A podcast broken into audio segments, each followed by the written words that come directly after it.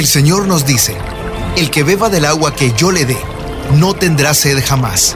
Se convertirá en él, en fuente de agua que brota para vida eterna. Y para conocer más de esa agua que nos da vida, Buenos días en el camino presenta El Cántaro, un segmento conducido por el padre José Román Flecha, doctor en teología moral, quien nos orienta sobre la verdad de nuestra fe. A continuación,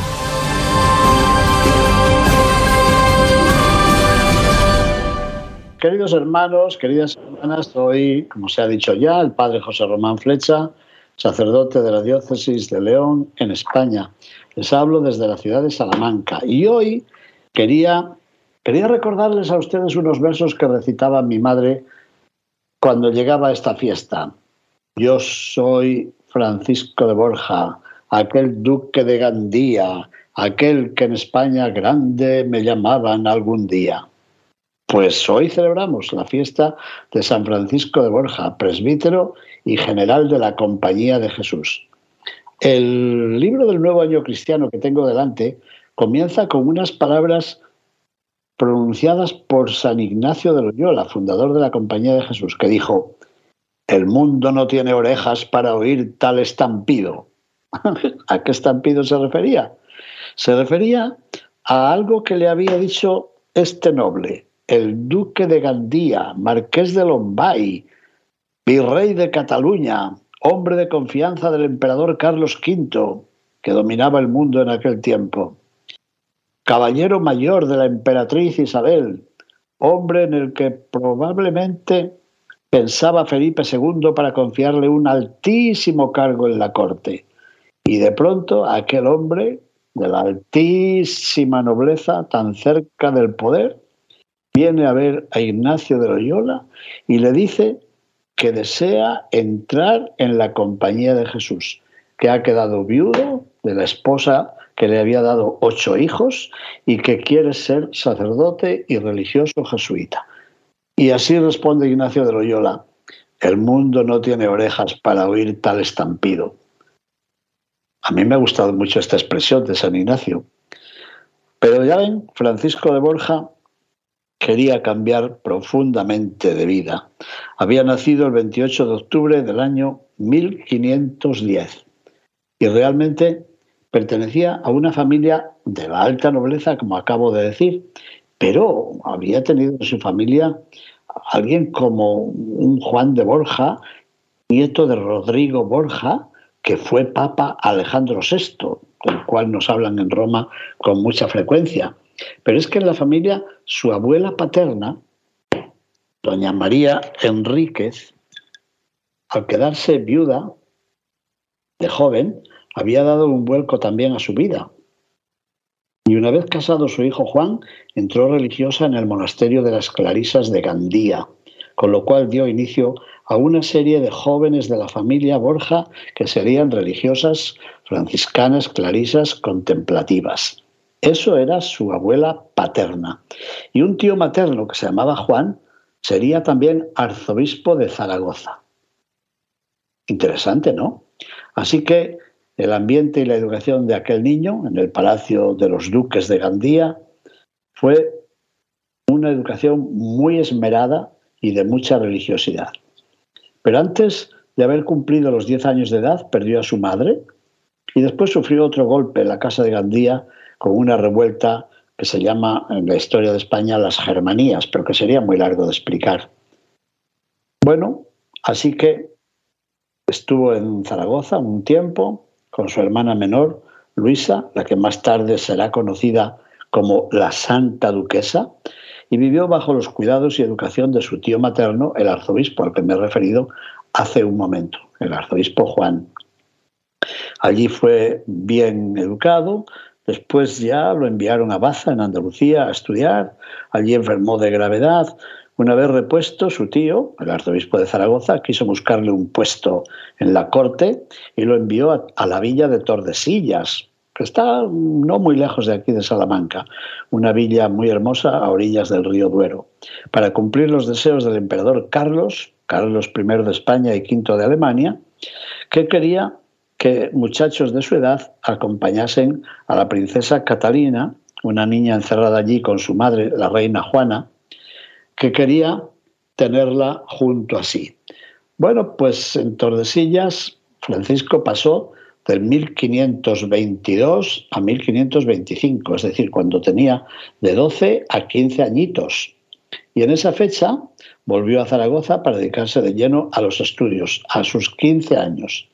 Y esta vez estudió dos años de filosofía bajo la guía de un antiguo profesor de París, de la Sorbona, que se llamaba Gaspar de Lax, y fueron años de crisis de juventud, seguramente, pero que luego serían importantes.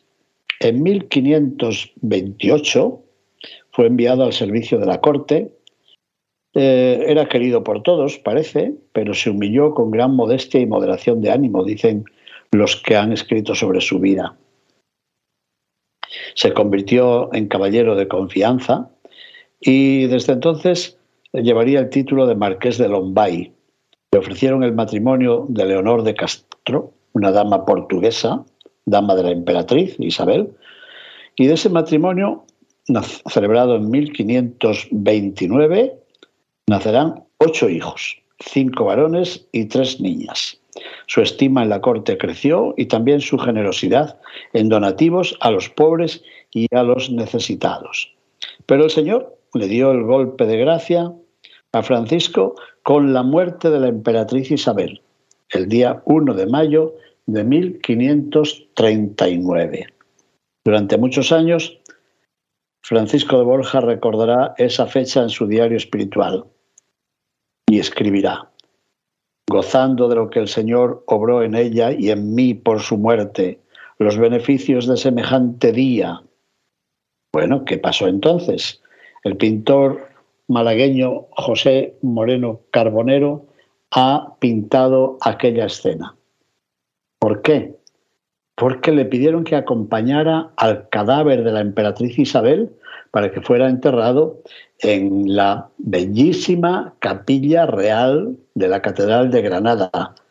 Búsquenla, búsquenla en internet, esa capilla real.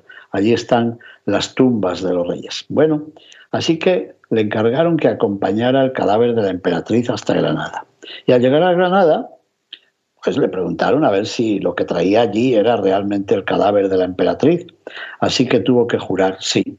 Pero abrieron el ataúd y lo encontró tan deformado que se le atribuye la frase, no más servir al Señor que se me pueda morir. Repito la frase porque vale para usted y para mí, ¿verdad? Nunca más servir al Señor, a un Señor que se me pueda morir. Así que ahí cambió totalmente su vida. Esa fecha señala para su vida un antes y un después. Se dice que por aquellos días trató con un santo de mi devoción que ustedes ya conocen, el santo maestro Juan de Ávila, patrón del clero diocesano español, y trató sobre el estado de su espíritu. Bueno, lo cierto es que en su correspondencia muestran haberse conocido íntimamente.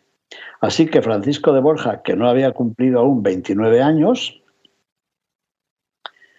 cuando le habían nombrado virrey de Cataluña, ahora tenía que tomar una decisión y una decisión muy importante. ¿Qué decisión? Pues precisamente empezó a pensar en su vida espiritual. Practicaba la comunión con la frecuencia propia de los religiosos de aquel tiempo, llevaba la dirección espiritual, oración y penitencia tan extraordinarias que dicen que se advirtió en su salud y también en su aspecto corporal. Bueno, y procuraba vivir de acuerdo con la vida cristiana. Bueno, pues en ese tiempo conoció que había surgido la Compañía de Jesús cuando solamente había sido aprobada oralmente, allá por el año 1539. Se, comunió, se comunicó con el padre Araoz, que pasaba por Barcelona, y se comunicó con los amigos de Ignacio de Loyola, amigos a su vez de la casa del virrey y Francisco de Borja comenzó a comunicarse con San Ignacio sobre su vida espiritual por carta. Se dice que también hospedó en su casa a el Beato Fabro, que ahora ha sido canonizado por el Papa Francisco, y a otros jesuitas que pasaban por Barcelona. Bueno, Francisco de Borja pasó a ser duque de Gandía a la muerte de su padre en 1543, tuvo que ocuparse de los asuntos de su gobierno, pero seguramente quería otra cosa el Señor de él, así que muy pronto decidió ir dejando sus propiedades y empezar a hacer otro camino muy distinto. En 1545, es decir, cuando tenía 35 años, había fundado en la ciudad de Gandía un colegio de la Compañía de Jesús, se había fundado, en el que por primera vez se abrían sus clases para la formación de los alumnos no jesuitas. El colegio fue elevado a la categoría de universidad el año 1547, pero para entonces la vida del duque había tomado ya un giro muy importante y decisivo. En 1546 murió la duquesa y esto abrió el deseo del duque de consagrarse totalmente, consagrar su vida al Señor.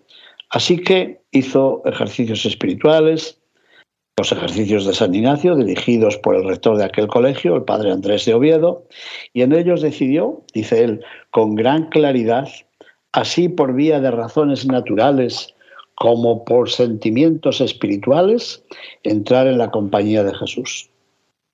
Bueno, el 2 de junio de aquel mismo año, vigilia de la fiesta de la Ascensión, hizo voto de cumplirlo, si lo quisiesen recibir, para cualquier oficio, de portero o de cocinero.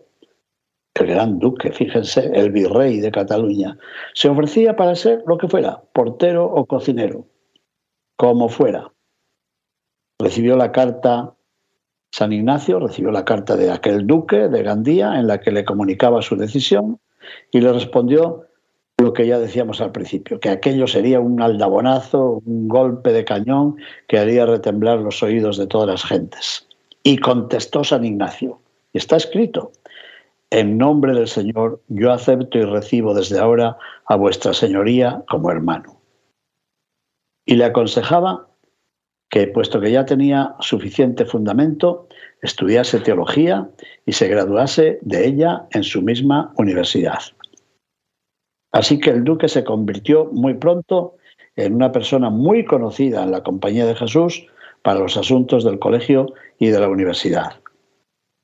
Bueno, tendríamos que ir recordando muchas cosas, pero el tiempo se nos hace muy corto. De todas formas, habrá que decir que los jesuitas supieron que entraban los planes del rey Felipe II nombrarlo su mayordomo se informó de ello Ignacio de Loyola, el fundador de la Compañía de Jesús, cuando estaba viviendo ya en Roma, y obtuvo del Papa Paulo III el permiso de que Francisco de Borja hiciese la profesión solemne con licencia para seguir ocupándose de los asuntos de su casa y del Ducado de Gandía por el espacio de tres años más. El Papa lo concedió y el duque hizo su profesión solemne el día 2 de febrero del año 1548. Y en la fórmula que escribió él de su mano se llama pecador abominable e indigno del llamamiento del Señor y de esta profesión religiosa. Qué interesante. Entre tanto, Borja alcanzó del Papa la aprobación y recomendación del libro de los ejercicios espirituales de San Ignacio. Fíjense. Así que nada más entrar eh, la compañía de Jesús influyó mucho en él, pero él también ayudó a la compañía. Realmente fue importante. Se graduó doctor en Sagrada Teología, fue ordenando todos los asuntos, de modo que en 1550 Ignacio de Loyola pudo llamarle a Roma con motivo del Año Santo, 1550, para no despertar la atención de los extraños, que llamaban como que venía a hacer una peregrinación con motivo del Año Santo, para que como profeso pudiese dar ya su parecer sobre las constituciones de la Compañía de Jesús ya escritas. Esto me parece enormemente importante.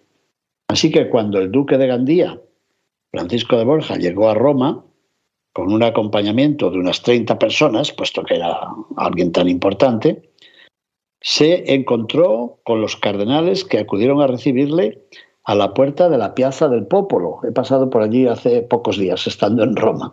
Así que salieron a recibirle como que fuera el emperador y le ofrecían hospedaje.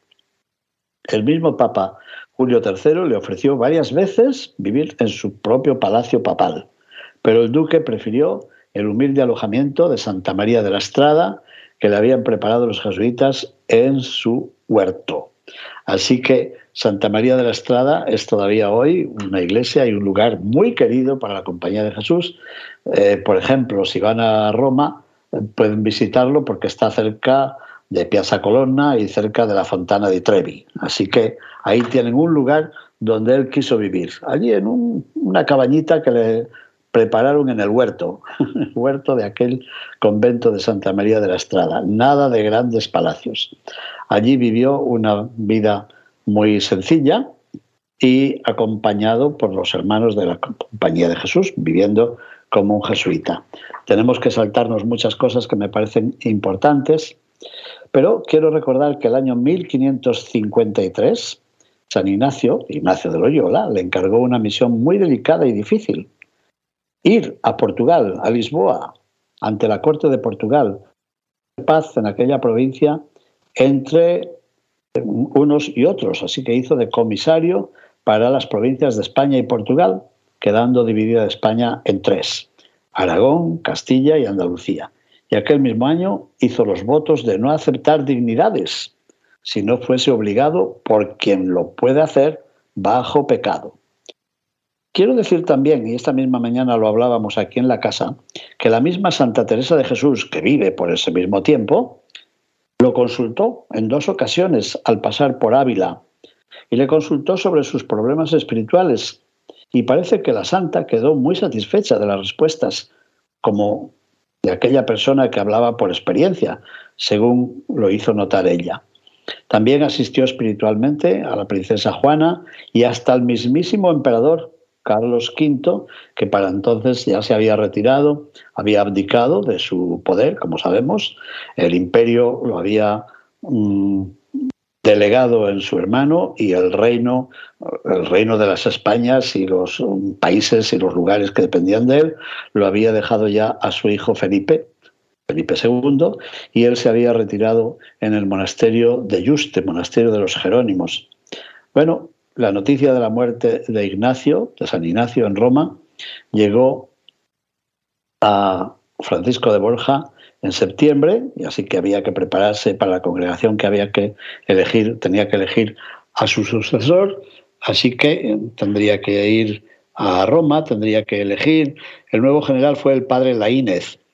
Eh, el padre Laínez mm, figura en una pintura aquí en el aula magna de la Universidad Pontificia de Salamanca, que como ya hemos dicho alguna vez, ha sido colegio de la Compañía de Jesús, creado por el rey Felipe III y su esposa Margarita de Austria. Pues bien, en el aula magna de la Universidad Pontificia de Salamanca se representa un enorme cuadro con una escena de la sesión quinta del Concilio de Trento. Y allá en el fondo se ve predicando al padre Laínez, que sería el sucesor de San Ignacio, segundo general de la Compañía de Jesús. Por abreviar, tendremos que decir que el tercer general de la Compañía de Jesús sería, adivinen, Francisco de Borja, aquel duque de Gandía, aquel que en España grande me llamaban algún día. Siete años de gobierno que duró su generalato en la compañía, hasta su muerte en septiembre de 1572. Coincidió casi con exactitud con el pontificado de otro santo, el Papa San Pío V. Y si fue también hombre de confianza para Pío IV, también lo fue para Pío V. San Francisco de Borja, por tanto, una gran persona y una gran persona que tiene algo que ver también con las Américas. Su visión era el bien universal. En su tiempo, los jesuitas pudieron entrar y difundir su actividad en los territorios españoles del Nuevo Mundo. Comenzó por la Florida, la primera expedición en 1566, tuvo la consecuencia casi inmediata del martirio del padre Pedro Martínez, que fue asesinado poco después de su llegada. Y después Hubo algunas otras expediciones. En 1568 llegó la primera expedición de jesuitas al Perú y en 1572 precisamente el año de la muerte de Francisco de Borja, llegaron los jesuitas a México. Y la que salió para Brasil en 1570 con el padre Ignacio de Acevedo fue asaltada en el mar por los calvinistas protestantes que martirizaron al padre Acevedo con sus 39 compañeros. Así que los protestantes calvinistas parece que no eran tan pacíficos como pudiera parecer. Y asesinaron a los jesuitas que iban a la misión de Brasil. Él, el general Francisco de Borja, consolidó también las misiones del Brasil y de la India. Luego tuvo una visión muy universal y el deseo de que la fe cristiana y la compañía de Jesús llegasen a todos los lugares de este mundo. Es muy interesante leer el diario espiritual de Francisco de Borja, porque se nos dice cómo vivía, procuraba alcanzar gracias a Dios en su continua oración y en la celebración del santo sacrificio de su misa de todos los días. Se ofrecía en su corazón insistentemente, como buen pastor, a dar su vida por las almas que le fueran encomendadas, por sus ovejas. Tenía siempre presente la cruz del Señor en su espíritu por el deseo de corresponder al amor de Jesucristo nuestro Señor. Y el Señor le consolaba abundantemente con la celebración de la Santa Misa, con especiales luces sobre los misterios de la fe y con una devoción muy tierna y muy sincera a la Santísima Virgen María. La palabra consolación, sus equivalentes o abreviaturas, aparece en su diario casi con tanta frecuencia como el signo de la cruz.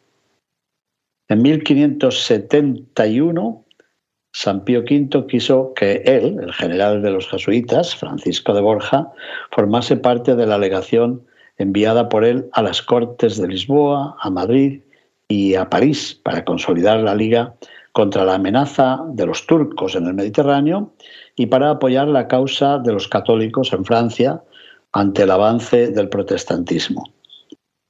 Así que, mientras cumplía esta misión que le había confiado el Papa Pío V, Francisco de Borja contrajo la enfermedad que le llevó al año siguiente al sepulcro, en 1572. Volviendo de aquella misión, mientras atravesaba la cordillera de los Alpes, sus males se recrudecieron hasta hacerle imposible continuar el viaje. Tuvo que detenerse en la ciudad de Ferrara durante unos cuatro meses, pero los médicos veían su enfermedad y veían que se estaba agravando y estaba afectando a sus pulmones que estaban destrozados.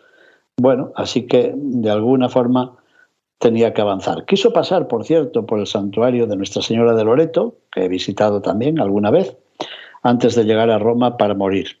Y al llegar a la Piazza del Popolo, que hemos mencionado antes, pidió que le dejaran entrar a dar gracias a aquella a la Virgen María en aquella iglesia, Nuestra Señora de las Gracias, que he mencionado alguna vez, porque allí hay un cuadro sobre el martirio de San Pedro y otro sobre la conversión de San Pablo, debido a Caravaggio. Bueno, pues allí se detuvo para dar gracias a Dios y para orar.